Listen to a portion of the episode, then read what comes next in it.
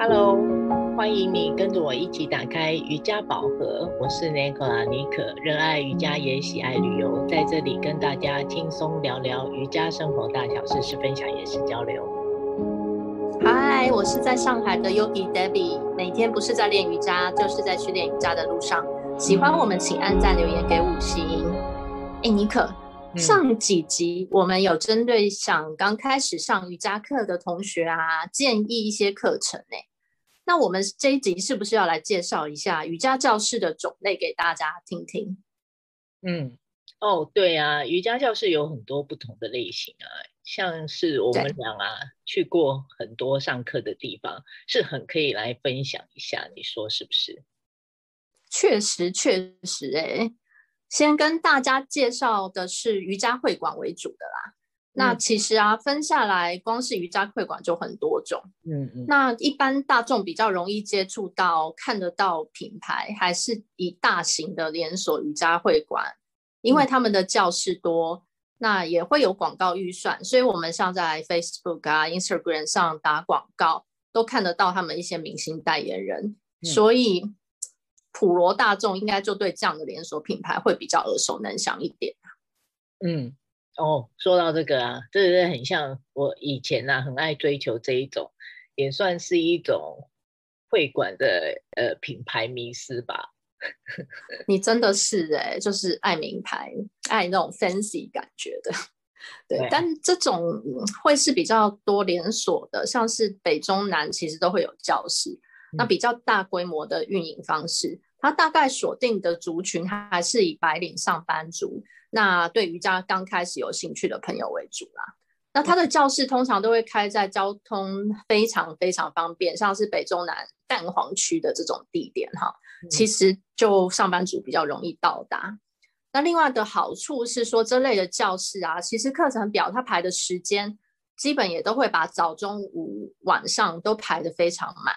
那课程种类跟老师的选择都非常多，那在费用年费啊，一季或是半年的这种的组合选择也多，所以甚至是有些时候你一次办了两年、三年、五年的年卡，折扣都可以商量，所以其实价格是比较经济实惠、性价比高一点的。嗯，说的很好哎、欸，你、嗯，对呀、啊，这个啊，我倒是很有经验的、啊，因为呃，除了专营的那种会馆啊，那呃，对，有一点像是呃健身房、舞蹈教室的，都是用一样的模式在经营啊。那这样的组合，就是它其实即便是。舞蹈教室也是有很多瑜伽课程在里面的，只是当然没有那么呃专业的一些比较我们之前介绍那个属性的瑜伽课程，多数都是以拉筋伸展为主啦。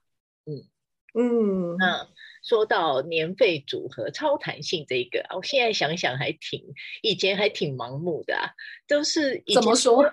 对，都没有想过去找那种中小型的教室啊。我记得、啊。我曾经一买就买了好多年的课程，然后那时候啊，很这几年之前呐、啊，好几年，真的说了也是伤心，好像六七年，太傻了吧？这个是没有去多久，然后他就倒了，结果啊，钱也没有拿回来啊。嗯，那。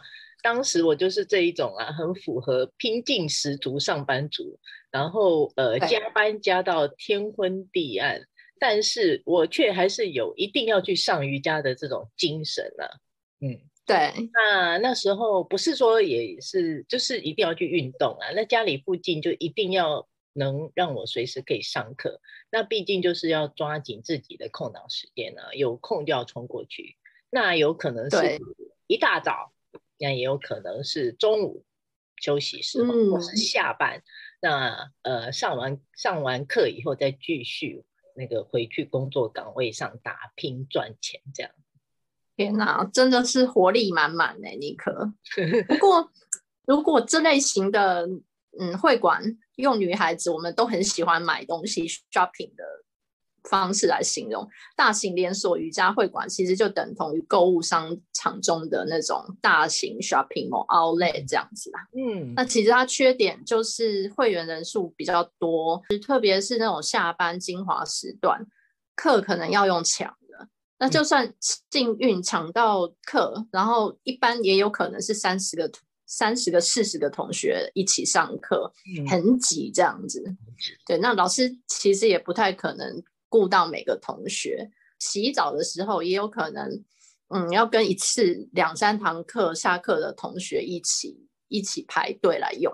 所以这种其实环境，你去参观的时候，通常乍看之下可能还 OK，但仔细看其实不会是很干净、很卫生这种。毕竟人多，比较杂一点这样。嗯，对，因为用的人多嘛，难免就比较容易脏乱一些。那如果你是爱，嗯热闹，喜欢选择像是刚刚你说多样貌的课程，那同时你又是很忙很忙的不得了的上班族，是可以考虑这一类型啦。因为呃，当初我记得我自己要找这一类的，也是因为我本身哦很会流汗。那呃，运动完了，要洗澡啊，换衣服啊，然后再上个妆啊，弄个头发啊，再准备回去公司继续上班，很忙很忙。对，所以啊，这一些。大又连锁的会馆啊，就是我的选择，因为就这些配备都很齐全啊。哦、但是是啊，对的啊，在会费的计算啊，就是像刚刚讲的，要花一点心思去思量。但是买年就是有一些这个存在的风险，要好好的这个考虑在内。确实哦，那再来介绍的是比较中型的瑜伽会馆。那它的教室种类就不会多到北中南都遍地开花这样，它会比较是区域型的中型百货公司。如果又用 shopping mall 的概念来讲，那这类教室普遍地点其实也会在交通方便的地方。那课程选择老师没有像前面讲的连锁会馆这么多，但其实选择也不算少，也是需要订课。对，那其实，在它的价格方案来说，应该会比连锁的再贵一点点，也比较没有商量的空间。嗯、但优点就是它的上课质感一般都会比较平均，也比较不会有爆班的情况。嗯，对，这种就比较属于亲民款。那呃，嗯，如果你常去上课啊，就是多少老师都会认得同学，在学习上可以多一些、嗯。呃，不管是跟老师啊，还有同学间的互动，那人数大致是控制差不多到十到二十个人中间嘛。那主要特色就是环境空间都还是不错的啦。嗯、那也还有可以洗澡的地方，有空调，对，嗯，配备齐全啊。那老师的教学方式、课程也还是多元化，还是很多是可以选择的，这种也不错。是的。嗯嗯，那我最后在瑜伽会馆这类是就是在说的，就是精品小众瑜伽会馆。那这类型的会馆通常比较低调，然后不会有任何广告。那在课程跟老师的安排，会是以会馆老板自己想要主打的特色为主，跟流派为主来安排。那他的会员人数相对有限，大部分来上课的同学也比较稳定，人数少。嗯然后它的价格呢，取决于它开的地点跟定位，所以其实有可能便宜，也有可能比较贵一些。但这类型的小教室，其实还是要尝试过几堂，然后感受过，才能看看自己是不是真的合适。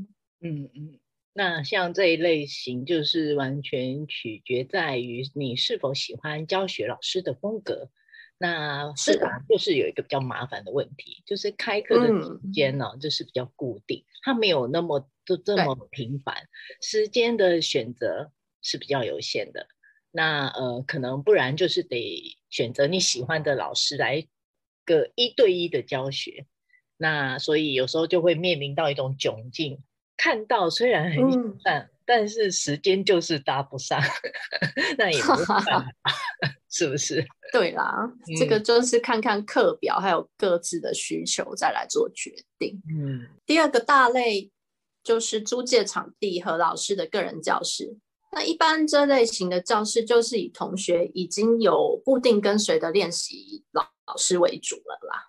嗯，这种教室就比较阳春一些。那 Baby，你好像挺爱这样的方式是吧？哦，正好我其实去年在台北学 Ashtanga 的老师，他就是连续好几年在活动中心的场地教课，然后后来改去自己开了一个小小的 Ashtanga 的教室。其实地点环境呢，嗯，真的是很简单朴素，其实也完全没有洗澡的地方。嗯，但好处是同学的人数都很固定。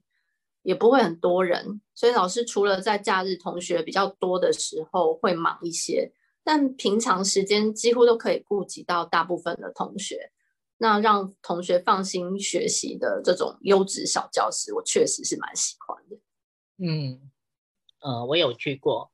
你介绍我去 对，刚开始的确有点不习惯，这这低调到我差一点找不到他。对，那尤其是不能冲澡这件事啊，哦，就是本来还蛮在意的，不过后来也是还蛮能专心练习的啦。嗯，确实啊，但我本身因为在练习的。前面早几年哦，基本上就是以刚刚提过比较纯的中型瑜伽会馆教室为主。但是当去年踏入这个类型的教室呢，其实也意外的找到自己觉得最合适的练习，也碰上合适的老师。那以前比较在意的会馆要漂亮啊，洗澡的地方要干净啊，这些诸如此类的外外在要求，好像突然就显得一点都不重要了。哎，妮可你自己呢？也或是还有什么其他的选择，你可以分享一下。嗯，呃，我自己喜欢是从生活形态的转变嘛，就是从刚刚一开始聊到会馆比较连锁式的，嗯、那从中型转换成了呃老师个人教学的模式。那后来在哪里能不能洗澡，好像不是最重要。真的不重要了，只要是我自己感觉是对的，那我有兴趣的老师或者是课程啊，我啊都会想办法出现在老师面前。这个哦，对，可是一点都难不倒我。那嗯，嗯，另外还有就是啊，呃，刚刚讲到其他比较另类的形态，是在像是每个台北的县市里面啊，现在都有都有一些活动中心嘛。那里面都会开出一些团体的课程，那同时也或者是有老师自己出来跑课的，像是去公司啊、嗯、企业团体或是社区团体开班啊，那也或者是老师私教授课的，那其实都是有很多选择性的。对哦，其实就像你本人在推广的户外瑜伽，我也觉得这蛮酷的，蛮不一样的啦，比较新潮一点。嗯这类型的老师呢，包含我本人啊，就是比较属于新手上路，嗯、刚踏入瑜伽教学这一条路上。那呃，自己当了老师以后，变成有两种身份，特别有意思。那我也很谢谢现在跟我一起上课的同学们，这样。嗯嗯，我相信你的课程应该是真的很有意思。要不是因为疫情，我没办法回台北，我也是很想参加。哎，嗯，应该是属于会有很有尼可 style 这种的。